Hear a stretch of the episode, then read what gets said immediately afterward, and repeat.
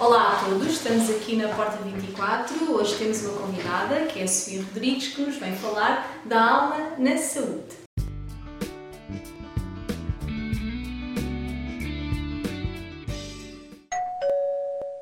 Olá, eu sou a Sofia Rodrigues, faço várias coisas na minha vida, uma delas é a psicologia clínica e a terapia de casal e hoje estou aqui, tal como a Maria disse, para falarmos sobre alma na saúde.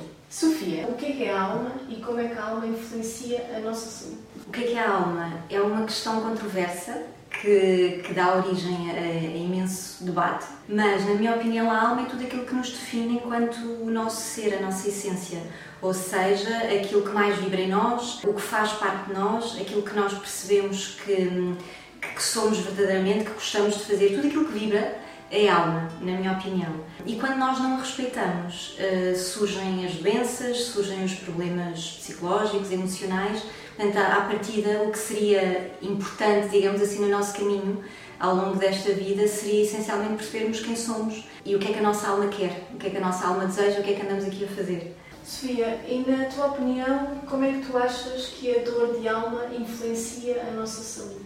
Ora bem, quando nós não estamos bem, ou seja, quando existe dor de alma, existe tristeza, uh, existe uma sensação de não estarmos no nosso caminho, uma frustração, uma angústia, são emoções normais, eu diria até muito saudáveis, que nos chamam a atenção ou que são um sinal de alerta para que alguma coisa não está bem. Portanto, obviamente, quando existe dor de alma, isso é, um, é, um, é o nosso corpo ou o nosso ser a falar connosco e a dizer-nos que precisamos de ajuda. E, portanto, isso influencia necessariamente a nossa saúde. Começam a surgir situações como ansiedade, como estados depressivos, como perder a motivação pela vida, não percebermos muito bem o que é que estamos aqui a fazer, qual é o nosso propósito, o nosso sentido de vida.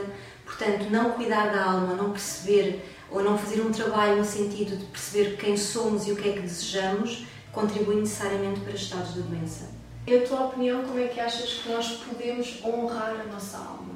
Eu diria que procurando diariamente fazermos uma questão muito simples. O que é que eu hoje posso fazer para ser ou estar feliz? E aí honramos a nossa alma, ou seja, sempre que nós procuramos aquilo com que nos identificamos, que vibra em nós, aí nós honramos a nossa alma. Deixamos de respeitar quando ouvimos determinada mensagem, quando sabemos que não estamos no caminho que nos faz feliz e mesmo assim persistimos nele. Aí, tal como eu estava a dizer, surgem os quadros uh, disfuncionais de doença para honrar. É, é, muito, na realidade, é uma regra muito simples que depois na prática tem os seus desafios, mas é procurar a cada dia sermos felizes e fazer aquilo com que nos identificamos e que vibra em nós. Sofia, obrigada por mais uma vez ter estado aqui na Porta 24 e gostava que deixasse uma mensagem lá para casa. Obrigada eu, é sempre um prazer estar aqui convosco. Uma mensagem, como eu gosto de ver as coisas pelo lado positivo, eu diria que se tivermos a possibilidade que temos, porque depende única e exclusivamente de nós, entre escolher por uns óculos mais escuros ou uns óculos mais claros,